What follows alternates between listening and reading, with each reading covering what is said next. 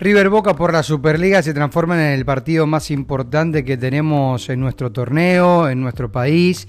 y sin duda que se puede tomar como la antesala de lo que se vendrá a nivel continental, porque ambos conjuntos, ambos clubes van a jugar por la Copa Libertadores de América, las semifinales de esa competencia tan prestigiosa a nivel continental. Este primero de septiembre en el Monumental, Boca visitará a River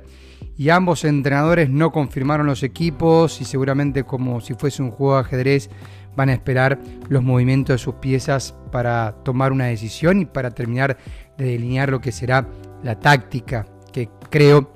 va a ser preponderante tanto en Alfaro, un estudioso del rival, y de Gallardo, que también estudia mucho al rival para definir cómo puede jugar su equipo. Hay dudas en Boca y en River y que tiene que ver con algunos de los jugadores que actuaron por la Copa Libertadores. Hay descartados, por lo menos por el lado de Boca, como Toto Salvio, Juan Chope Ávila, y agrego a Zárate, que hace un tiempo también se está rehabilitando de una lesión. Pero está la ilusión por sobre todas las cosas. Por el lado de Boca, de obtener un nuevo resultado positivo en el Monumental, como le viene sucediendo en la Superliga desde hace mucho tiempo. Y además, intentando mantener la punta del torneo o estar eh, en esa posición tan importante de la Superliga. Y en River, ganar por una cuestión anímica para avanzar unos casilleros en la tabla de posiciones y también empezar a pensar de la mejor manera posible en lo que viene, que será el ida y vuelta a las semifinales de esta Copa Libertadores de América. Va a pasar un mes exacto entre el duelo de este domingo a las 17 con el arbitraje de Rapalini en el Monumental entre River y Boca al primer compromiso por las semifinales, que será el primero de octubre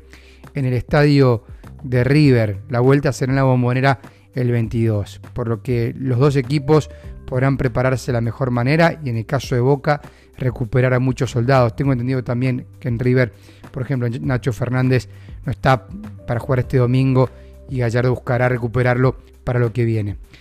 Alfaro, que no confirmó el once inicial,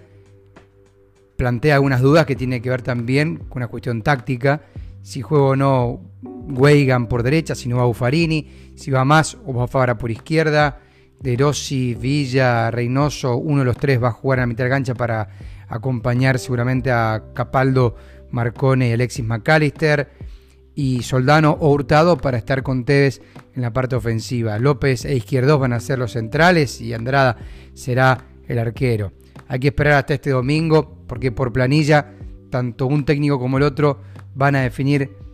quiénes van a actuar y quiénes van a disputar el encuentro más importante de la Superliga Argentina.